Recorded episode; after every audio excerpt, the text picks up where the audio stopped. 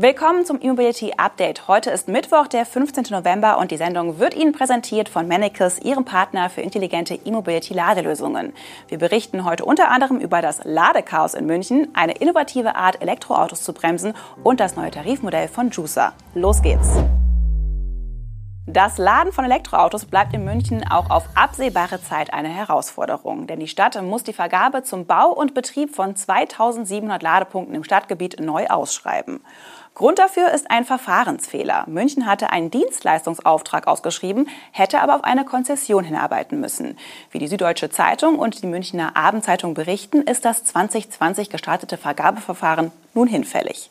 Diese Entscheidung fällte die Vergabekammer Südbayern. Die Süddeutsche titelt daher von einem herben Rückschlag für die Verkehrswende. Das gesamte Verfahren muss de facto neu gestartet werden und geht somit von vorne los. Und das, obwohl es schon seit drei Jahren läuft. Laut der Vergabekammer hatte die Stadt München die Leistung fälschlicherweise als Dienstleistungsauftrag und nicht als Konzession ausgeschrieben. Eine Konzession ist bei derartigen Infrastrukturvorhaben und im ÖPNV eigentlich üblich und beschreibt eine Art der Zusammenarbeit zwischen einem öffentlichen Träger und einem privatwirtschaftlichen Unternehmen. Der entscheidende Unterschied zu einem öffentlichen Dienstleistungsauftrag ist, dass der Konzessionsnehmer das finanzielle Risiko selbst trägt. Bei einem öffentlichen Auftrag gibt es hingegen einen vertraglich zugesicherten Betrag für eine bestimmte Leistung. Der Stadt selbst war das Problem mit der Ausschreibung von 2020 schon lange bekannt. Ihr waren aber nach eigenen Angaben die Hände gebunden. Initiiert wurde die Ausschreibung noch vom damals zuständigen Referat für Gesundheit und Umwelt.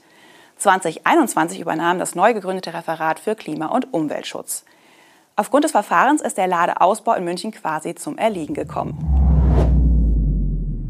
ZF hat ein neuartiges Bremssystem für die Autoindustrie vorgestellt. Bei diesem wird nicht per Hydraulik, sondern über Elektromotoren verzögert. Das soll nicht nur Energie sparen und die Reichweite von E-Autos erhöhen, sondern auch den Verschleiß senken und damit die Kosten.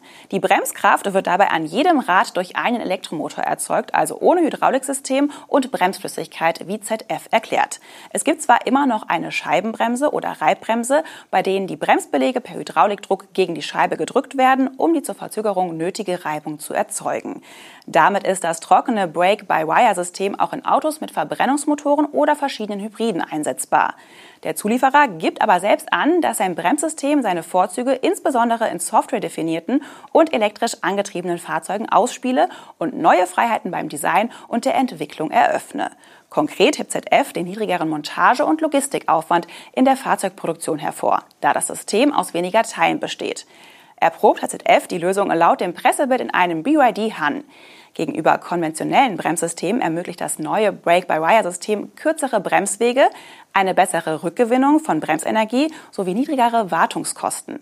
In konkreten Zahlen heißt das, bei einer automatischen Notbremsung von 100 km/h kann das Auto bis zu 9 Meter früher zum Stehen kommen.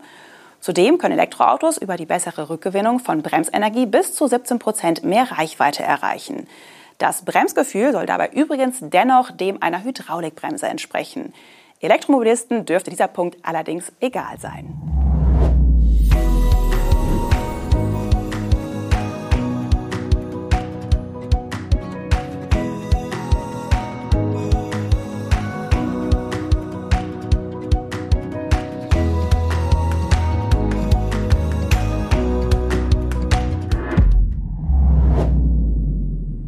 Kommt die Elektromobilität bald auch auf dem Acker an? Wenn es nach einem Team der TU München geht, dann schon. Sie erarbeiten im Forschungsprojekt Trumptrack nämlich einen modularen Entwicklungsbaukasten für vollelektrische Traktoren.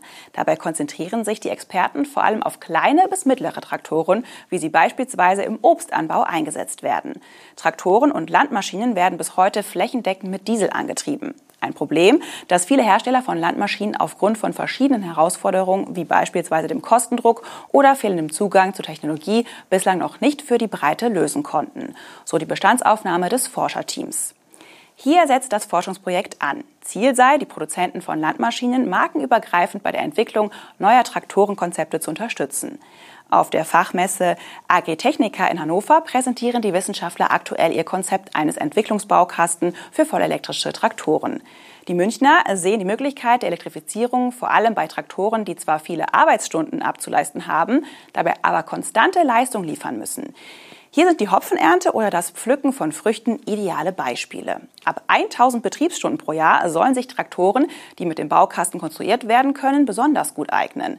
Die Basis der Traktoren bildet stets eine einheitliche Bodengruppe, die durch einen Wechselakku ergänzt wird.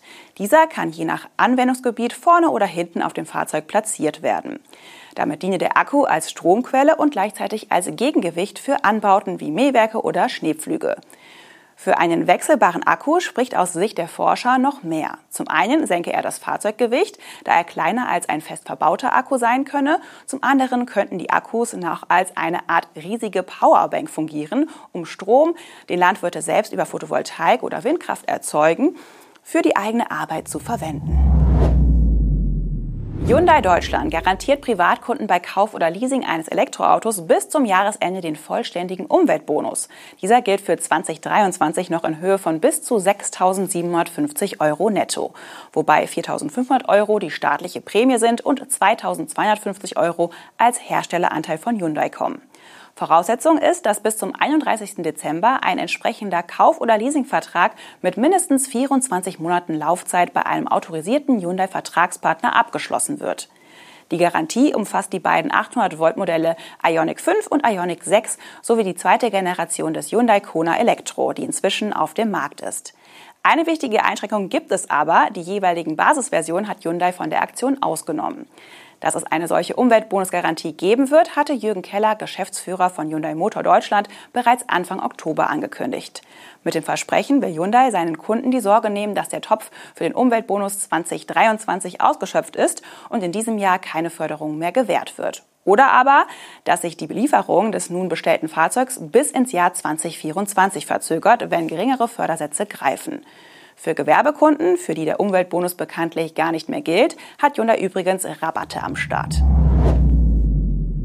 Das durch seine Ladeflatrate bekannt gewordene Berliner Startup Juicer ändert sein Geschäftsmodell. Juicer stellt seine Ladepakete und die aktuelle App mit dem heutigen Tag ein.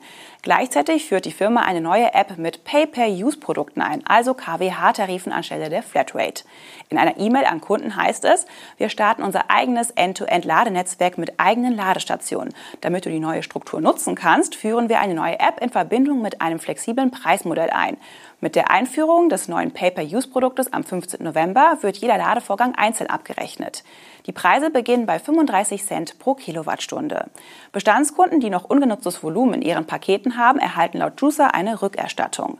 Die neuen Ladekonditionen selbst erwähnt Juicer in der Kunden-E-Mail nicht, sondern nur auf der Website. Die von Juicer erwähnten 35 Cent gelten aber nur für einen Spezialfall. Egal ob im Basic- oder Pro-Tarif ist das Laden an den Partnerstationen relativ teuer. Die eigenen Juicer-Stationen mit den niedrigeren Preisen sind dagegen noch sehr selten. So muss der Kunde in der Praxis wohl eher 54 bis 79 Cent für eine Kilowattstunde berappen. Hinzu kommen Blockiergebühren nach vier Stunden und bei externen Ladestationen auch noch eine Startgebühr von 99 Cent pro Vorgang. Das waren die News und Highlights der Elektromobilität zur Wochenmitte. Schön, dass Sie dabei waren. Das E-Mobility Update wurde Ihnen präsentiert von Mannekes, Ihrem Partner für intelligente E-Mobility-Ladelösungen. Wir sind morgen wieder für Sie da und freuen uns natürlich über Ihre Kommentare, Likes und Abos. Machen Sie es gut.